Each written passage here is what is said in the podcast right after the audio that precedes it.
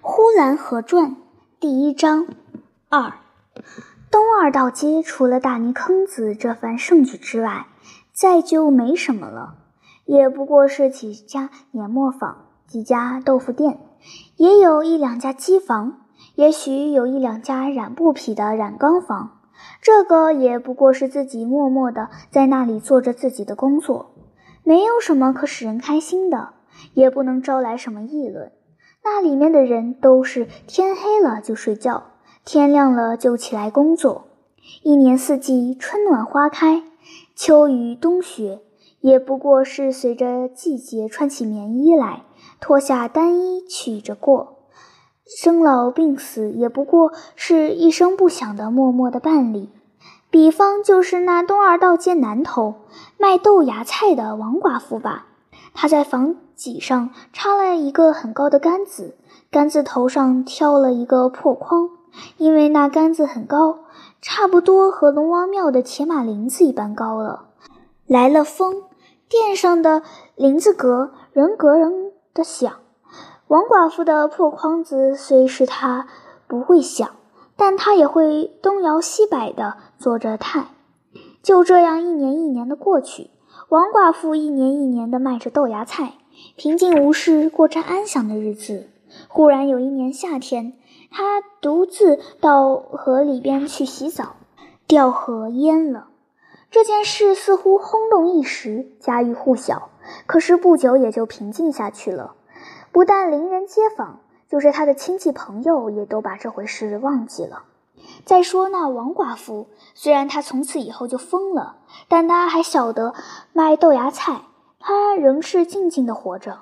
虽然偶尔他疯性发了，在大街上或是在庙台上狂哭一场，但一哭过之后，他还是平平静静的活着。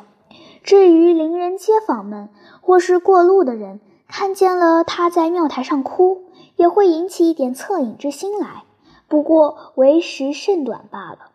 还有人们常常喜欢把一些不幸者归划在一起，比如疯子、傻子之类，都一律去看待。那个乡、那个县、那个村子都有些不幸者，瘸子啦、瞎子啦、疯子啦，或是傻子。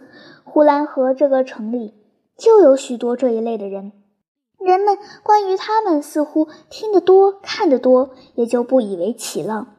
偶尔在庙台上或是大门洞里不幸遇到了一个，刚想多少加一点恻隐之心在那个人身上，但是一转念，人间这样的人多着嘞，于是转过眼睛去，三步两步就走过去了。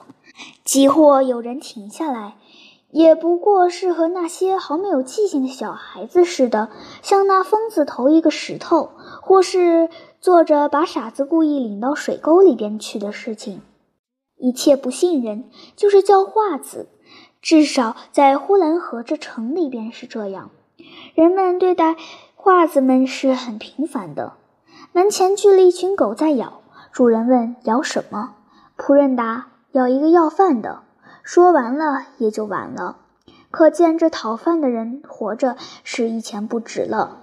卖豆芽的女疯子，虽然她疯完了，还忘不了自己的悲哀，隔三差五还到庙台上去哭一场，但是一哭完了，仍得是回家吃饭、睡觉、卖豆芽菜，她仍是平平静静的活着。